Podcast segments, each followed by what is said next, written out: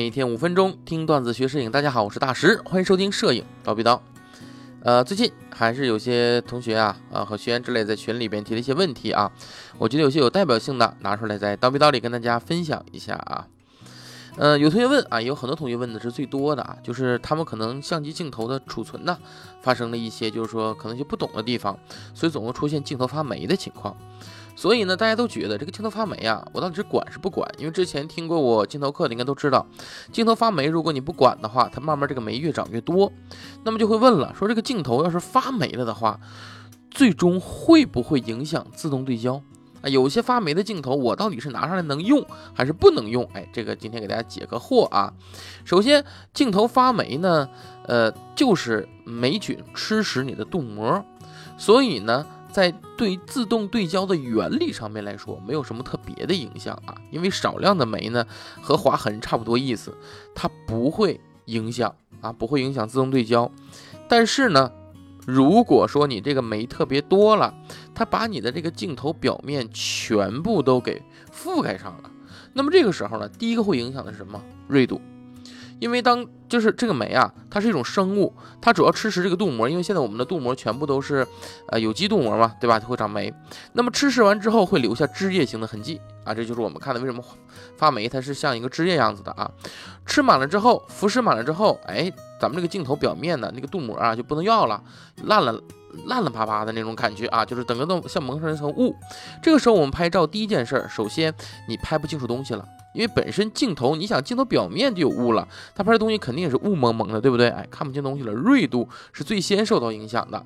直到这个霉菌越长越多，镀膜完全被腐蚀了啊，这种枝叶型的痕迹越长越满，除了锐度之外，就会影响自动对焦了。那就是说，我们的这个相机的自动对镜头前方的焦点检测性会因为你没有办法正确判断反差而导致。无法进行一个自动对焦，所以这是最终的会影响结果。但是你想，到不了那个影响自动对焦的程度，前期这镜头已经不能要了，因为你拍的东西都已经是雾蒙蒙的，你怎么要了，对不对？哎，所以呢，你说镜头发霉呢，要不要解决？当然要解决了。怎么解决呢？第一步，在你发现镜头刚出霉的情况，你就一定要拿到售后去啊，你尽量找正规售后去给你拆解，然后进行清洗，这个霉是可以洗掉的。啊，当然，其实就是把镀膜洗掉了嘛。那么第二个呢，呃，你要是去到一些，例如说比较觉得比较贵、正规的这些地方清洗的比较贵，你可以呢找一些私人的。那私人的呢，你记得看你霉的情况，长在前组和后组的。最前端镜片这种可以找私人去弄，它不改变镜头内部结构啊，这手潮点的人也是没问题的。但是如果要是说这个中心都长没了的话，那你就一定要找官方了，他们会严格的给你去霉之后，严格的按照计算把这个镜头再装起来啊，这点是很关键的。其次还教大家一个小招，如果说你也呃不想去官方啊，不想拆镜头，或者是这个霉我就长了一丢丢啊，就两个斑，我没有必要非要去洗，怎么办呢？大家可以去某宝搜那么一个东西，这东西叫什么呢？叫做紫外线灯，很便宜啊！你就是找一些呃某宝的一些小店儿，它有专门给那个养鸡场订那种紫外线灯，你买个小灯管就行了，带紫外线带臭氧的小灯管。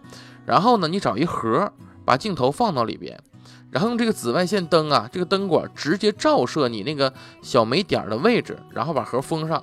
你这盒里边会充满了臭氧以及这个。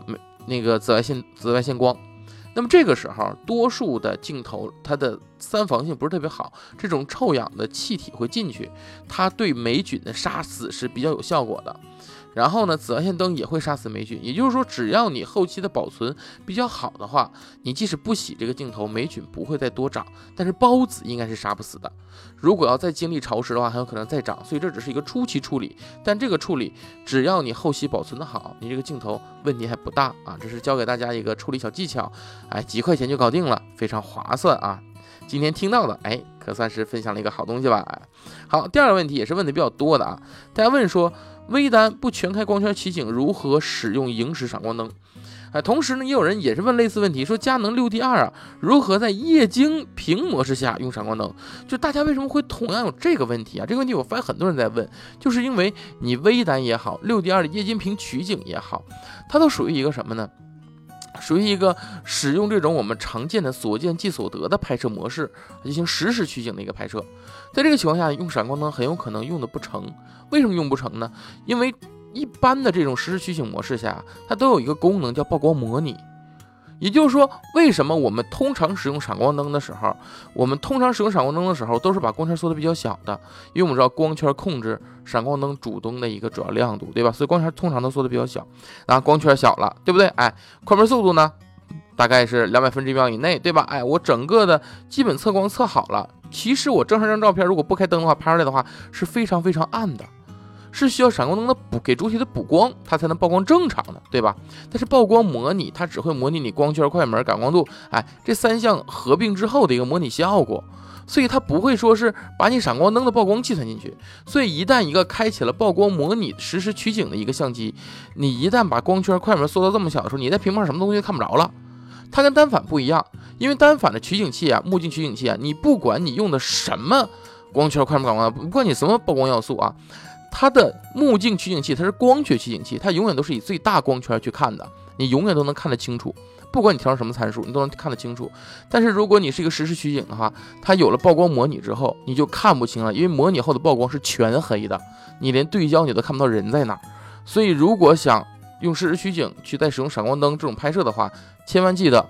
在相机设置里边关闭曝光模拟这一项啊，关闭曝光模拟这一项，这样你就可以看清楚了啊。这两个问题是大家问的比较多的啊，所以在这里呢给大家进行了一个解答。好，那么本期就到这里了，你再有什么问题呢？可以下面留言哦，我会给你一一解答的。本期到这里，咱们下期见，拜拜。